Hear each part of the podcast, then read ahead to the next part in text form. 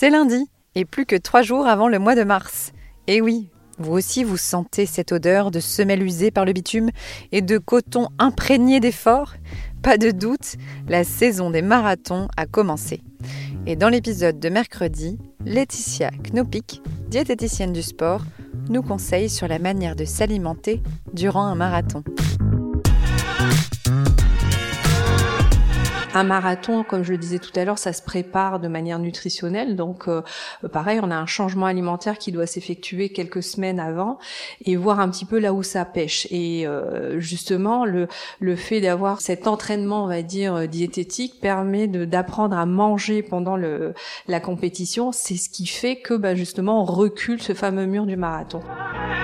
Retrouvez l'épisode intégral mercredi. Bon début de semaine